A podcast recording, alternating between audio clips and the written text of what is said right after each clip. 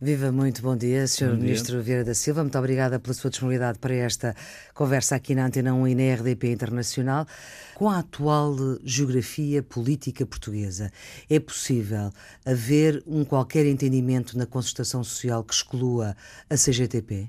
Uh, ah, possível é. Mas é desejável? Nunca é desejável uh, que um acordo exclua qualquer parceiro. Do lado sindical só há dois, a CGTP, pela representatividade que tem, a história que tem, é sempre um parceiro que faz falta à concertação social. A e que está muito ligada tem... a um dos partidos que viabiliza Bom, este não, governo. Isso eu não quero dizer, porque uhum. isso é uma interpretação que, de certo, os líderes da CGDP não, não gostariam que eu confirmasse. Mas, uh, o, o secretário-geral da CGDP sim. é membro do Comitê Central do PCP. Certo, mas isso... Uh, Nem sempre foi assim, como sabe. Uh, não sei, mas tem sido uma tradição que os líderes máximos da CGTP têm sido dirigentes, ou pelo menos uhum. militantes do, do, PCP. Assim como também tem sido uma tradição os líderes da, da UGT serem uh, militantes do Partido Socialista. Socialista. É e assim como também existem, obviamente, ligações partidárias do lado patronal, do lado dos empregadores. Uhum. Não é, talvez não tão explícitas uhum. ou não tão permanentes, chamemos-lhe assim, mas também existem. Portanto, não, as regras da concertação para existir um acordo tão fixadas. É preciso que haja uma maioria, que haja metade dos parceiros de cada lado. Tecnicamente é possível haver, já, e já existiram muitos acordos sem alguns parceiros, ou sem um parceiro, Sim, exatamente. CGTP. Mas entre um acordo global e o aumento do salário mínimo para a proposta do governo, que são os 557 euros, o que é que prefere? Eu prefiro um acordo global que respeite a proposta do governo. Portanto, prefere tudo. Uh, quando estamos numa negociação, está a pedir para que eu redefina já o meu objetivo, uh, está-me a, a, convidar a, a, partir de uma posição de fragilidade. Isso acho que ninguém que está a, uhum. negociar pode fazer. Esta semana, Arménio Carlos fez um apelo ao Governo para que se retire a caducidade da contratação coletiva e depois tratamos do resto. Qual é que é a resposta que dá ao líder da CGTP? Eu acho que há um, um erro que tem sido por vezes cometido no domínio da legislação laboral, que eu julgo que uh, nós deveríamos evitar, que é olhar para as diferentes dimensões de forma isolada e agir num ato. Uh, o último governo, por exemplo, fez mais de 10 ou 12, não recordo quantas, mas muitas alterações ao Código de Trabalho. Julgo que não é uma boa solução. Uh, eu prefiro que, que nós trabalhemos, ainda que demore mais tempo, para que se escolham as opções que uh, tenham uma capacidade estruturante de melhorar a situação das relações laborais. Eu, para mim, é pacífico, admito, obviamente, outras opiniões, uhum. mas que nós, ao longo dos últimos anos, evoluímos no sentido de um desequilíbrio grande nas relações laborais. Um desequilíbrio que é desfavorável ao lado dos trabalhadores. Não tenho sobre isso nenhuma uhum. dúvida. Penso que não, não há muita gente que a tenha. Porquê? Porque se foi caminhando no sentido de uma cada vez maior individualização das relações de trabalho. E a individualização é por natureza desequilibrada, porque é um trabalhador face a um empregador que tem normalmente muito mais poder. É por isso que existe o direito laboral, a negociação coletiva, para que as forças se reequilibrem, ou seja, que um trabalhador possa negociar não isoladamente, mas num quadro de, de, uma organização onde tenha, que tenha mais poder, tenha mais capacidade de negociação. Ora, isso foi sendo cada vez mais uh, reduzido e leva a que hoje em dia uh, o tempo de trabalho, a maneira como, como é organizado esse tempo, o salário, quase tudo é uh, decidido numa relação entre empregador e, e trabalhador. Isso é, a meu ver, um caminho errado e nós temos que corrigir esse caminho. Eu não gostava, já o disse várias vezes, não gostava que corrigíssemos esse caminho olhando para trás, mas olhando para a frente, ou seja, o que é que nós precisamos para que uh, tenhamos uma, um quadro de relações laborais mais, mais, mais, favorável. Não, mas eu não vou fugir à sua questão. Não creio que a questão da caducidade uh, seja responsável por todos os males das relações laborais e por este desequilíbrio. Caducidade quer dizer, quer dizer o quê? Estes palavrões, nós Sim. falamos deles, mas a caducidade quer dizer que é permitida uma parte unilateralmente denunciar um acordo. Ao fim de um certo tempo, tempo. não é imediato, não é? Eu agora tenho um acordo, amanhã chego aqui e denuncio. Não, há um conjunto de processos, é obrigatório um tempo para negociar, tentar chegar a um acordo e se for impossível esse acordo. Mas é tão uh, difícil retirar isso? Ou acha que isso é tão necessário que esteja?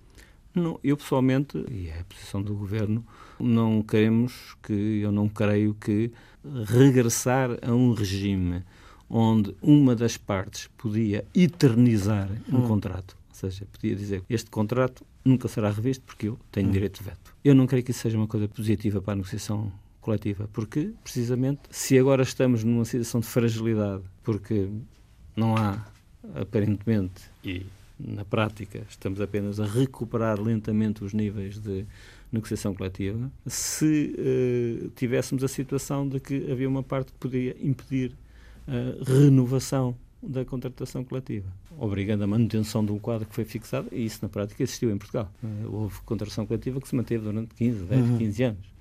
Ora, isso não é também bom, porque pode parecer que se mantém a negociação coletiva, mas o que se mantém é apenas um chapéu que uh, não, Portanto, é preciso... não estimula a renovação. Sim, é preciso e... renegociar isso em concertação, como escreveu uh, num artigo nesta semana. É preciso que, basicamente, uh, eu, eu, escrevi isto, a negociação coletiva é um aspecto fundamental de uma sociedade democrática. Hum e de uma sociedade aberta. E, portanto, para que não haja leis avulsas que vão mudando exatamente... Não, não agora, ninguém obriga a negociar. A hum. negociação é um ato livre das partes. A negociação coletiva é das poucas áreas, como não sou jurista, Sim. tenho que ter um bocado de é cuidado, das poucas áreas onde, sem intervenção do poder público, poder executivo ou uhum. legislativo, uhum. as partes podem criar lei, porque uhum o que está num contrato coletivo ou num acordo coletivo são normas vinculativas. Portanto, para isso é preciso vontade, é preciso disponibilidade, é preciso que os parceiros estejam empenhados. O que nós temos é criar as condições para que isso aconteça. Uh, nós tivemos, de facto, ciclos de, de recessão da nossa vontade coletiva de renovar a contratação coletiva eh, e, ultimamente, caímos num patamar mínimo ponto de vista hum. histórico. Hum. Contratos que eram para durar eh, um ano ou dois anos duraram 40, 50 meses. Porquê? Porque, de facto, houve uma paralisia da nova contratação, uhum. da renovação. O e isso tem que ser contrariado. Agora, não pode ser contrariado apenas porque o Governo tem essa vontade. O Governo não pode dizer que um decreto obriga a negociar. Isso não faz sentido. Uhum. Não, não, não... O, o Sr. Ministro mantém a ideia que aí devem ser as partes a decidir, por exemplo, o aumento dos dias de férias, a mobilidade de alguns feriados, não todos, evidentemente, não o Natal, 25 de Abril, 1 de Maio, 1 de Janeiro. A lei, a, a lei fixa um conjunto de questões, e que são muitas, que a negociação coletiva não pode, não pode mexer. Não se pode passar para, um, por exemplo, uma jornada de trabalho que seja contrária àquilo que, à jornada Sim. de trabalho que é fixada na lei. Ela pode ser mais flexível, mas a jornada de trabalho é fixada na lei. Uhum. O direito a férias. Não se pode definir na contratação coletiva que alguém prescinde do seu direito a férias. Sim. seria legítimo. Portanto, há um conjunto de Mas pode normas... ser negociação coletiva prever, que aliás, como já aconteceu, que houvesse mais dias de férias. Pode. Os 25, como aliás. Pode, pode perfeitamente. Há partidos que pode, pode viabilizam o governo que defendem isso. Pode perfeitamente. Os 22 dias de férias é a norma. Os 25, em 2003 foi dado. Um, prémio da assiduidade, um prémio assim. da assiduidade. Sinceramente, uhum. não simpatizo muito com essa fórmula. Acho que a assiduidade é uma é um, uma obrigação. É uma obrigação que não deve. Agora, admito é que questões como a duração do, do período de férias, como já hoje acontece em muitos Sim. setores, seja fixada na contratação coletiva e seja mais do que aquela que a lei prevê. É para isso que a negociação coletiva serve, para que um jogo de equilíbrios entre as partes, tendo em atenção o interesse comum, se possa criar alternativas mais positivas do que aquelas que estão previstas na lei. Esse é, um, é, é a meu ver, um exemplo claro em que há toda a vantagem. E a mobilidade dos feriados que, também? Que, Já defendeu? Uh, digo, se existir, que eu disse foi, não sou favorável a que a lei introduza essas normas, posso aceitar que se os parceiros entenderem os parceiros já, já decidiram muitas questões uhum. que têm a ver com feriados. Portanto, há feriados não obrigatórios que Sim. são fixados na, na, contratação coletiva, uma prática que já existe, sei lá, ao nível do carnaval, por exemplo. Uhum. Portanto, isso não me choca nada que os parceiros tenham a capacidade de, se, se for vantajoso para ambas as partes. Mas, por exemplo, organizar... estes feriados agora que tivemos em, em dezembro foram uma quinta-feira. Se fossem encostados à sexta, a ponte seria menor, seria um fim de semana menos comprido. E se no quadro de uma negociação global for admitido a possibilidade disso ser eh, alterado, eh, estou disponível para discutir, não tenho uma posição fechada a partir do que eu sempre disse. Uhum. Agora, uhum. nunca, a meu ver, do ponto de vista da lei geral. Porque isso tem efeitos contraditórios. Né? Tu, essas pontes de que falou têm também, um, em algumas regiões e em alguns momentos, têm funções também económicas significativas. Do, do, se depois, das exportações, do turismo, Se é? depois uh, as atividades económicas se organizam uhum. de outra forma para fazer face a esse, essas situações, acho que todos ganharemos com isso. as sociedades mais desenvolvidas e mais competitivas também do ponto de vista económico, muitas delas são aquelas que têm mais... Mais algum, dias de férias? Têm mais dias de férias, mas, sei lá, eu não defendo, não defendo essa situação, mas há países, uh, por exemplo, alguns países nórdicos, que o salário mínimo é fixado setor a setor uh, na negociação coletiva.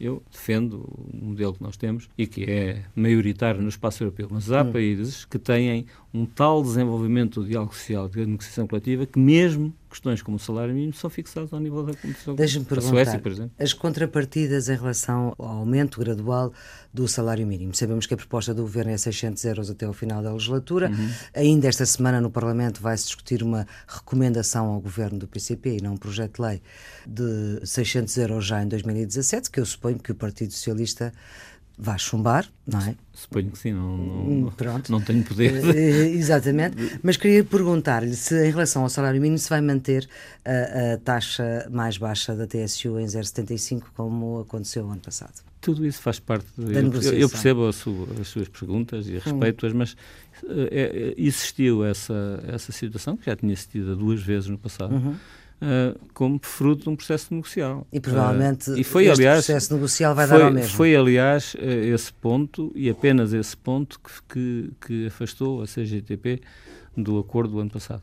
Ou seja, a CGTP concordava uhum. com todos os pontos. Por isso é que eu estou a fazer essa pergunta, precisamente. agora, há duas realidades que, que eu acho que todos os que nos estão a ouvir são capazes de concordar comigo, que é, nós temos um salário mínimo muito baixo, por comparação àquilo que é um padrão médio é? digno de vida e mesmo por comparação com a. Não é apenas o salário mínimo que é baixo. Há hum. muitos salários baixos no nosso país. Ainda hoje foram publicados dados Sim. sobre isso que mostram que, que há uma acumulação muito grande, não apenas no salário mínimo, como perto do salário mínimo. Mas todos também concordam comigo eh, na afirmação que isto não se resolve. Agora chegamos aqui num dia e dizemos que o salário mínimo, que é 530, passa para 700 euros.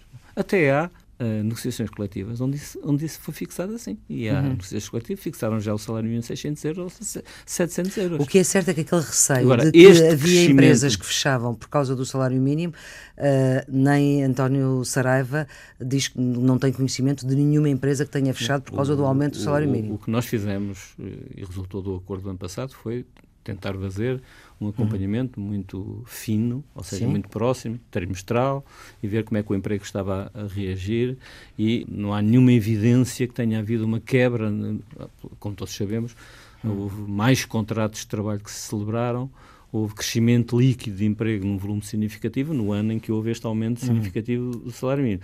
Poderá perguntar-me, isso, então, isso quer dizer que não tem influência nenhuma o salário mínimo nos níveis de emprego também não foi tão longe, não é? Portanto, há equilíbrios que, obviamente, se, se, fôssemos apenas pela nossa vontade, se calhar fixávamos o salário mínimo claro. uh, em 800 Mas em ou 900 euros. À baixa, uh, uh, mantém-se esta baixa da TSU para as empresas?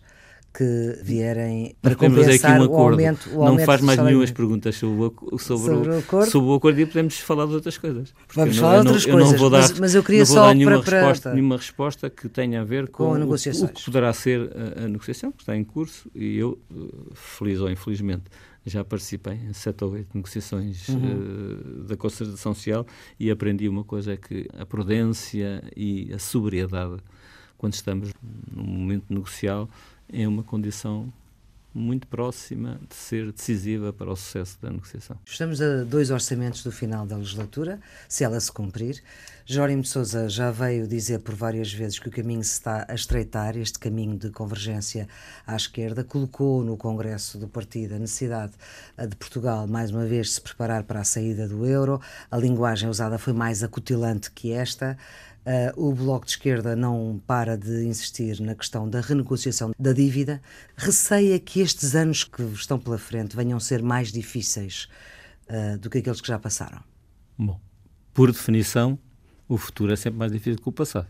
Porque, porque o passado já, já, está. já está. Agora, se recuássemos agora um ano e ouvíssemos o que eram as opiniões de, ou lêssemos as opiniões de diversíssimos analistas de todas as sensibilidades. Mas eu não queria agora perder e, tempo e, com não, esses não, analistas. Não, estou a, estou a dizer é que a previsão, sempre se disse que o governo não resistia ao teste do primeiro orçamento, que não resistia ao certo, teste mas já ultrapassámos essa fase. Uh, e foi bem difícil. Hum foi bem difícil para todos nós. Não vamos dizer, eu, eu pelo menos não vou dizer, não direi que, apesar de até me ter surpreendido Sim. positivamente a possibilidade de ultrapassar uh, obstáculos difíceis, uh, não vou dizer que foi fácil. Uh, agora, se para a frente é mais difícil, é um facto que nós já cumprimos. Muito do que está nesses documentos foi já de facto concretizado, mas isso é uma coisa positiva. Sr. Ministro da Silva, não eu queria cortar Agora, o raciocínio, mas sim, vamos lá ver. Eu, vou, eu vou lhe responder, obviamente sim. que há aqui dois movimentos contraditórios. À medida que vamos cumprindo objetivos, vão sendo definidos outros. Já, já houve concretizações, por exemplo, na área de que eu sou responsável. Uhum que não estavam previstas Vistas no documento no, inicial, portanto, ao nível do bom de uhum. família, Sim. ao nível do, das pensões, mas que estavam previstas no programa de governo. Uh, umas mais, outras mais explicitamente, outras menos. O que quer dizer que uh, os documentos não são rígidos, não são definitivos, não são nenhum mandamentos que sejam, uhum. que sejam, que sejam obrigatórios. Agora, é se esta solução uhum. governativa, em termos de objetivos, pode estar a esgotar-se eu com disse, a estreiteza eu, eu, estava-lhe a dizer que havia dois movimentos contraditórios. Um, no sentido de estreitar, no sentido em que já foi cumprido muito do que justificou hum. este, este entendimento, mas há um outro movimento que me parece também que é indiscutível, que é a percepção cada vez mais clara de que a base de apoio a esta solução, a base social de apoio, como em tempos se dizia, ou a base eleitoral de apoio, tem vindo a alargar-se. Porquê? É, Porque as sondagens assim o dizem? Os estudos da opinião servem para alguma Sim. coisa. Não, hum. não, normalmente as sondagens é dizer quem é que vota em quem. Não, não estou a referir-me a isso. Estou-me a referir também a isso, mas estou-me a referir quando se pergunta às pessoas se o governo está a governar melhor, pior ou igual. Sim. Temos visto crescentemente há mais pessoas, há mais mulheres e homens neste país que se revêem não digo na totalidade, mas que encontram nesta solução governativa a solução mais vantajosa para o país nesta fase difícil que estamos a atravessar. E, portanto, julgo que o comportamento de todos nós, no governo e nos partidos que suportam o governo, ou suportam esta solução governativa, uh, todos levarão em linha de conta essas, essas duas dimensões. Uma dimensão de, de renovação do, dos objetivos políticos, da adaptação à conjuntura que vai mudando, mas também de uma compreensão que as pessoas estão, a maioria das pessoas estão à espera que este governo cumpra a legislatura, porque isso é vantajoso para o país. Mas que leitura política é que um ministro do núcleo duro deste governo faz quando um dos suportes dos viabilizadores desta solução governativa avisa que o caminho se está a estreitar. E se está a estreitar por compromissos e constrangimentos externos que nos sufocam, isto utilizando a linguagem uh, do líder do PCP?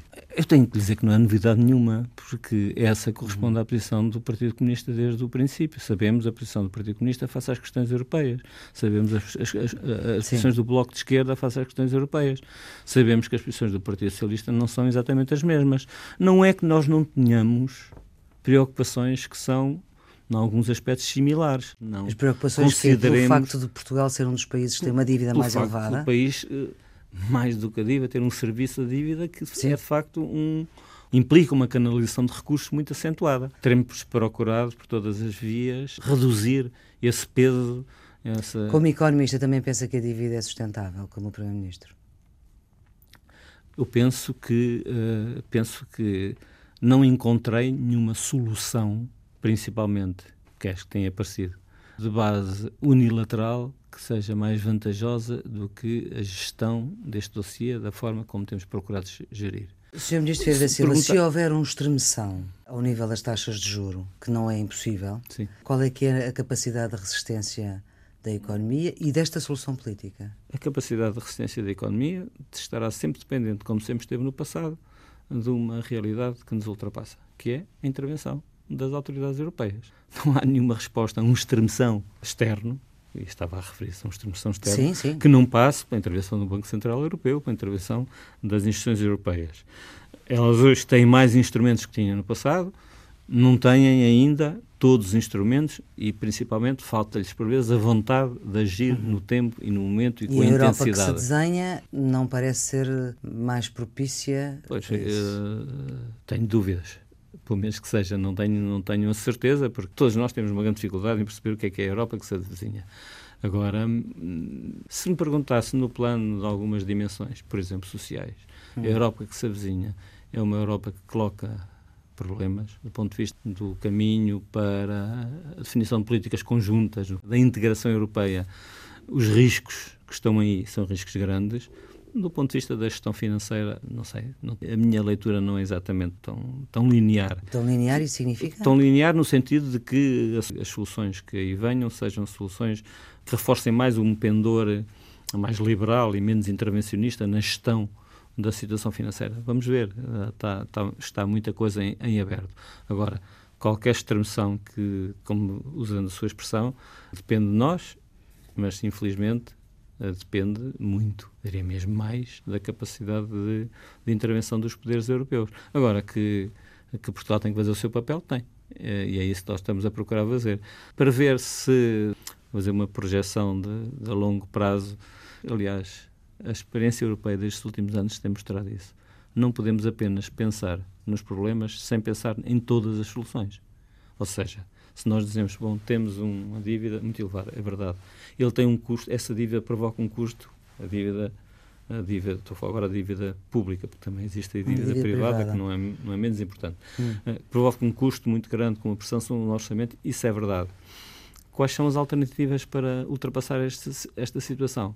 Aquilo que a experiência europeia mostra é que uh, decisões unilaterais, caminhos unilaterais forçados por parte dos países que têm esse tipo de situação, não têm provado ser boas soluções do ponto de vista da melhoria da situação dos países, das condições de vida, da capacidade de crescimento e, portanto, tudo aconselha a que tenhamos uma atenção muito grande a como é que evolui o debate europeu e que possamos construir. Só pode ser possível depois das várias eleições.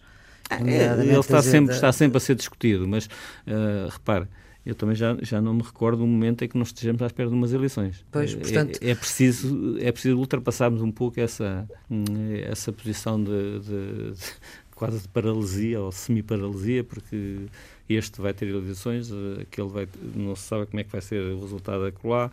Agora, é evidente que... E esse ultrapassarmos um é pouco significa fazermos o quê? Significa termos a capacidade de, com quem está, a União Europeia será sempre um espaço de diversidade.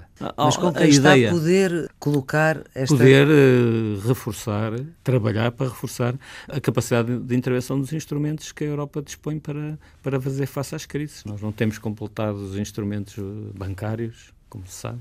Não é muito claro ainda a capacidade que o Banco Central Europeu tenha de funcionar como instrumento de defesa das economias europeias face aos riscos externos, porque também há a situação externa à União Europeia. Aliás, é hoje provavelmente daí uh, que vem uma parte muito importante dos tais riscos de exterminação, como, como utilizou. Temos que, obviamente, terem atenção aos desenvolvimentos políticos em vários países da Europa, mas temos que trabalhar. O que eu queria dizer é que não podemos estar sempre paralisados à espera da próxima eleição, porque senão a União Europeia terá um processo de, de impasse prolongado. Não, temos que, obviamente, no momento que, que, em que vivemos. Em que Noto aí uma... que quer ir mais depressa que o Primeiro-Ministro. Não, não, não quero ir mais depressa que o Primeiro-Ministro.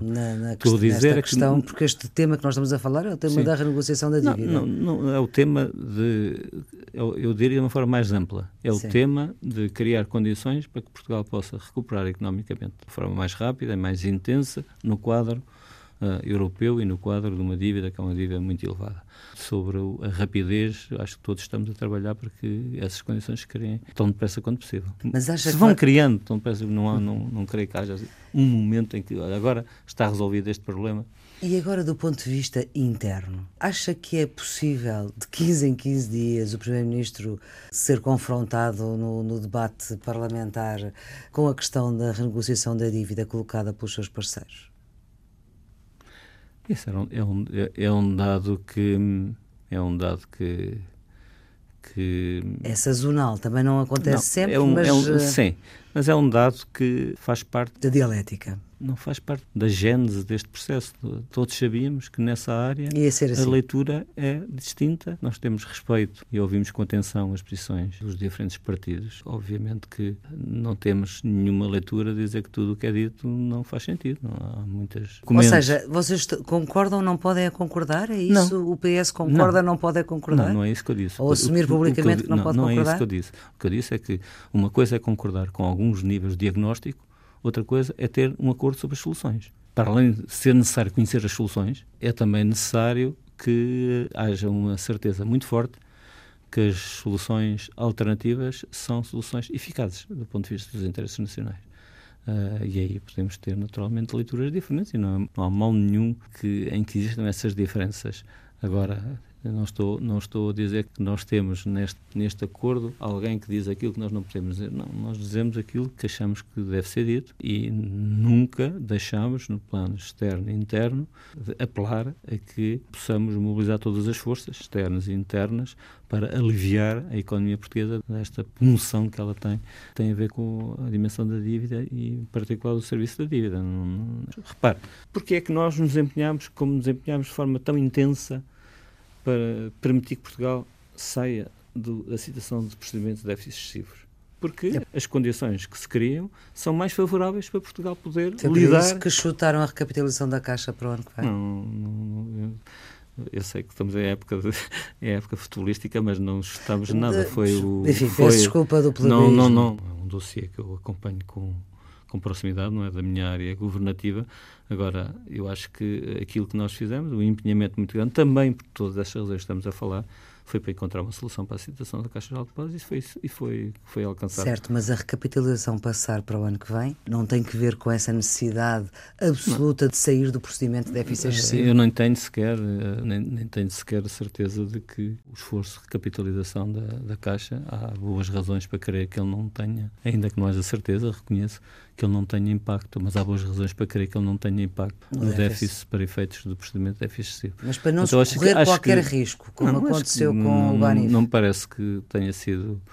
O Banif foi uma situação diferente. Acho que foi mais o processo interno de, de gestão da gestão da, do... do processo da Caixa que, que levou este, eh, ao faziamento, mas não gostaria de falar excessivamente em áreas que não, que não domino. O, o que reafirma é isto: a solução para a Caixa, com outras soluções que fomos encontrando que exigiram muito trabalho, há muita legislação produzida, há muita intervenção pública do, uhum. do governo nesta dimensão financeira, tem a ver com esta preocupação, com criar as condições para que possamos ter mais sucesso na redução daquilo que temos que pagar Uh, em termos de dívida. Eu não queria introduzir o tema da Caixa e queria ver, mas há aqui uma questão política, que é como é que é possível um governo com políticos experientes, como muitos dos uh, membros deste governo são, a questão ter dado tantas voltas que se acaba na escolha de um ministro do governo anterior. Se a ideia ainda por cima era despolitizar a Caixa. A ideia era despolitizar, foi esse o nosso compromisso. Eh, não eu, foi possível? Eu creio, não, eu não creio. Não creio, sinceramente, independentemente das divergências que possa ter tido. Uh, conheço relativamente das bem. Das divergências possa ter tido com tido com o Dr. Paulo Macedo quando ele era, ah. quando ele era ministro do anterior governo. Uh, não teve divergência na, Independentemente nome... das, das que tenha tido, não creio, com toda a sinceridade, não creio que a escolha, a escolha dessa personalidade para a gestão da Caixa seja um, um recuo do ponto de vista da, da politização? Da partidarização, que é o política toda a nossa pois, vida. Mas eu não disse partidarização sim, de sim, propósito. Exatamente, não, mas eu não, não creio que o papel que o Topo Macedo vai, vai exercer, na, como já provou ao longo de uma Pronto. carreira muito longa, então, não creio que seja um regresso a isso. Retiremos a essa parte. Sim. E volta à minha questão inicial. Dão tantas voltas e acabam, afinal, num, num nome do governo anterior. Eu, eu, essa questão de ser um nome do governo anterior não, não me preocupa. Mas olha, o PCP preocupa, tanto Sim, é que é contra. Mas, são os tais pontos de, de, E ao Bloco também? De, sim. Aos vossos parceiros preocupa. São os tais, os tais pontos de distância, julgo que, independentemente dessa, dessa leitura, as poucas pessoas em Portugal conheçam o perfil profissional do futuro dirigente da Caixa de Depósitos questionam que ele tenha a capacidade de dirigir a Caixa como um banco público e um banco ao serviço do desenvolvimento da economia portuguesa. Agora, se me pergunta se se o processo poderia ter sido mais, podia ter corrido melhor, obviamente que sim, mas uh, a vida política também é feita destas contingências. Nem sempre tudo corre de acordo com o plano. Politicamente foi mal gerido? Não, as coisas não correm, eh, não, uh, nem sempre tudo corre de acordo com o plano e, em particular, quando se trata da quando se trata de escolher equipas escolher, escolher num processo tão complexo e tão exigente, com tantas ligações externas e internas, nem sempre as coisas correm conforme se pretende. Agora, o mais importante é que o objetivo que era difícil de concretizar, que era o acordo com a União Europeia para a recapitalização da Caixa, esse objetivo foi atingido e não foi posto em causa por este processo. Não li na colagem do Bloco de Esquerda uma proposta do PST que fez com que o anterior Presidente da Caixa se tenha demitido. Uh, não vê isso como um perigo São, para o futuro? Para o futuro, esse, esse tipo de, de coincidência não hum. parece que seja, uma, que seja um risco significativo. Não Mas, parece que esse seja um risco de, de, desta situação política, sinceramente. O Presidente da República, Marcelo Rebelo de Sousa, tem ajudado, tem desajudado? o Presidente da República, julgo que tem desempenhado sua, as suas funções uh, com um sentido muito, muito claro de favorecer as soluções que o país precisa e, e ter uma gestão do, da sua magistratura que é particularmente adequada a essas, a essas situações. Acho que seria um, uma afirmação completamente infundada estar aqui, eh, e que não faz parte da leitura que eu faço, estar aqui a, a procurar identificar na atuação do nosso Presidente da República uma, qualquer efeito negativo do ponto de vista da gestão dos dossiers mais críticos ou menos críticos que, que, que, nós temos pela frente. No aniversário da assinatura dos acordos, o Primeiro-Ministro António Costa, aqui na Antena 1, deu conta de que ele, não querendo fazer futurologia, mesmo que o PS, numas futuras eleições, quando elas ocorressem, tivesse maioria absoluta, não iria desperdiçar este adquirido que é ter trazido para o arco da governação, digamos assim, o PCP e o Bloco de Esquerda e os Verdes. Gostava de ouvir sobre isso. Acha que depois desta experiência não é possível ao Partido Socialista mais distanciar-se destes eh, dois uh, parceiros de sustentabilidade de governação? Eu julgo que, uh, uh, do ponto de vista do panorama político, nada será como antes, hum. depois desta experiência governativa não quero fazer, não sou capaz de fazer previsões sobre o que vai acontecer. Isto, este, este, esta nova solução introduziu tantos fatores de mudança eh, que faz com que a previsão dos resultados a prazo Sim. seja muito difícil de fazer. Mas a Agora, questão eu, é... eu, eu, eu considero que de facto considero que de facto existe um, um, uma, uma alteração que fará com que no futuro, pelo menos no futuro que podemos prever, um horizonte uh, razoavelmente longo, uh, sejam muito mais frequentes e mais intensos os pontos de articulação entre o Partido Socialista e os partidos uh, que hoje apoiam esta solução do que existia no passado. Ou seja, hum. acho que há aqui uma raiz de capacidade de diálogo que, que, é impossível ser, ser arrancada. Não, não creio que isso seja possível. Obviamente, tudo isto também é facilitado porque nós temos hoje, da, da facilitado, ou é também é, a palavra facilidade talvez não seja a mais adequada, mas talvez sirva, uh, pelo facto de termos do, do, outro lado do espectro político uma, uh, uma direita e um centro-direita que, que vivem um período de alguma desorientação e onde as forças uh, que, um, que têm um, peso muito marca, marcado de uma agenda muito, muito conservadora e liberal ao mesmo tempo, uh, têm um protagonismo grande e, portanto, isso também é um fator que aproxima as forças que estão. Agora, continuam a ser uh, forças políticas distintas uhum. e continuam a ter, em muitos aspectos, programas. Uh, Mas não, eu repugnaria, por exemplo, de um futuro uh, eles estarem no governo, faz, integrarem um governo do,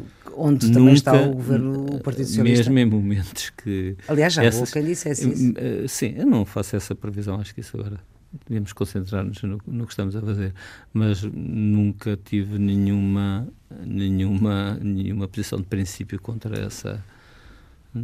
Não acho que esses partidos estejam marcados por nenhuma, por nenhuma legitimidade uh, diminuída. Uhum. Portanto, são, são, estão no Parlamento porque os portugueses votaram neles e te, depende muito deles a disponibilidade para assumirem outras funções ou outras ou desempenharem outros papéis. A mim isso não não provocava nenhuma, nenhum problema. Agora, é preciso que haja condições políticas para que isso aconteça. Uhum. Desde logo que eles o queiram, porque um, assumir responsabilidades diretas não, não, quer dizer que não tenham hoje também no plano parlamentar, mas a responsa assumir responsabilidades diretas da, da governação tem consequências. É uhum. É algo que muda, que muda muito. Não podem estar de 15 em 15 dias a falar na renovação da dívida, por exemplo.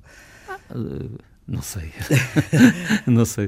Uh, teremos que viver esse, essa situação. Mas olha, afinal, Pedro Passos Coelho tem razão quando disse nestes dias que essa afirmação é, dos, é, do, não eu não vou, começar vou... a dizer que Pedro Passos tem razão começa não, a ser uma estou, ser difícil encontrar a fase mas, seguinte mas deixe-me dizer a frase diga, a frase diga. que ele diz porque ele ele diz que uh, muitos dos que estão no governo hoje acreditam que o Bloco de Esquerda tem razão e sentem-se mais próximos do PCP que do PSD é nisto que eu estou a perguntar se ele, ele tem razão. Uh, são duas frases. Sim são. E as duas frases eu respondi de forma diferente. Uh, dizer que o, o, Bloco de Esquerda tem razão ou o PCP tem razão, nós mantemos as nossas distinções, as nossas diferenças, não as anulamos, nem sequer as, as diminuímos, o que fizemos, naturalmente, porque estamos num, temos acordos, fizemos esforço, fazemos esforço para nos aproximarmos quando é hum. necessário. Hum. Agora, isso não, não alterou de maneira nenhuma a, a, a interpretação que o Partido Socialista faz do, do, momento que vivemos, dos momentos que vivemos e do futuro que aí Vamos lá ver hoje. Sente-se mais próximo de quem? Obviamente daqueles que viabilizam o governo não, mas, onde o senhor está. Eh, como é óbvio, mas uh, aí tem que perguntar se, se isso é provocado por essa aproximação ou por uma deriva do, do, PSD, particularmente do PSD, para outros caminhos e para outras leituras eh, que cada vez mais Portanto, a culpa são, disto acontecer é Pedro Passos Coelho ou da, da atual direção? Não diga culpa, eh, não é uma hum. questão de culpa, foi um caminho que o Pedro Passos Coelho escolheu, mas não o escolheu agora, escolheu há uns anos atrás. Quando escolheu o caminho que escolheu, uhum. quando escolheu olhar para o Partido Socialista da forma como olhou, e não vou entrar agora nessa discussão, eh, que é uma discussão longa, mas foi ele que fez essas escolhas. Muito e agora bem. não se pode estar a e queixar agora, das escolhas que fez. E agora, uh, Sr. Ministro, vamos à sua escolha musical, que é Sim. é mesmo sua, Leonard Cohen, quer explicar porquê? Ah, não é muito, muito difícil. Sabe? Eu lembro que a última vez que estive aqui consigo trouxe, trouxe o Bob Dylan. E, ele, e foi para prémio Nobel. E foi prémio Nobel a seguir. Agora não tenho essa possibilidade, não. infelizmente, não é que ele não merecesse, uh, porque já faleceu. Mas uh, o Leonard Cohen, eu, eu, eu não uso muitas redes sociais ativamente, mas escrevi uma coisa que quando ele morreu uh, tinha morrido uma parte da, minha, da banda sonora da minha vida e é um pouco é um pouco foi um pouco isso porque hum. uma parte da minha vida foi hoje tomámos Manhattan com uh, esta semana em que António Guterres é verdade uh, secretário-geral jurou é, não carta. tinha lembrado dessa, dessa aproximação ah, e Then We Take Berlin portanto o, o, a escolha para além da escolha do Leonard Cohen que é uma personalidade notável. Hum. A escolha desta canção é, é uma canção de inquietude. É uma, canção, uma canção de alguém que questiona, que, que faz escolhas, que, uh, que não está pacificado, que diz que depois de muitos anos de tédio resolve mudar. E isso acho que é uma coisa que, vindo de alguém que nos deixou, um, ehm, nos deve Fica... Deve permanecer, deve ficar. Ficamos então com essa inquietação. Sr. Ministro da Silva, muito obrigada por esta muito nossa obrigado. conversa, que pode sempre ser vista nos sítios habituais da net e está sempre, sempre em podcast. Tenham um bom dia. I'm guided by the beauty of our weapons.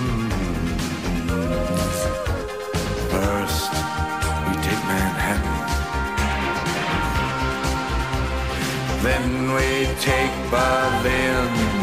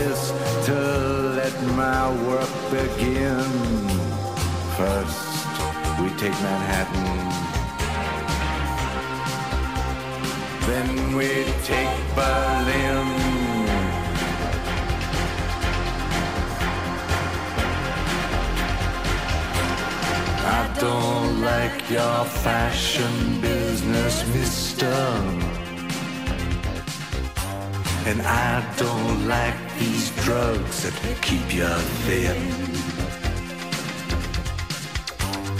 I don't like what happened to my sister. First, we take Manhattan. Then we take Berlin.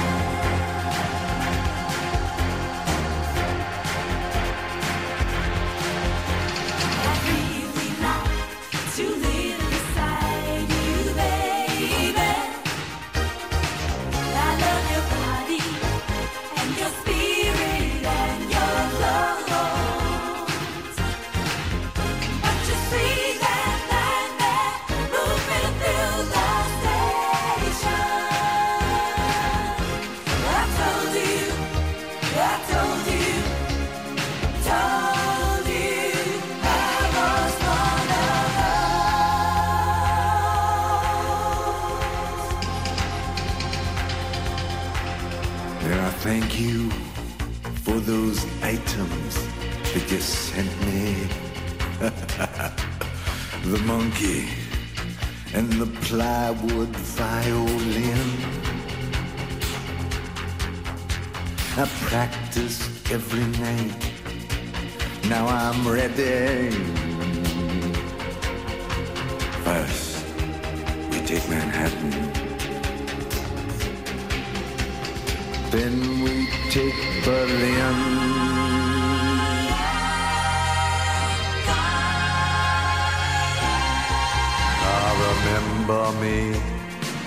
I used to live for music. Remember me? I brought your groceries in. Well, it's Father's Day, and everybody's wounded. First, we take Manhattan. Then we take Berlin.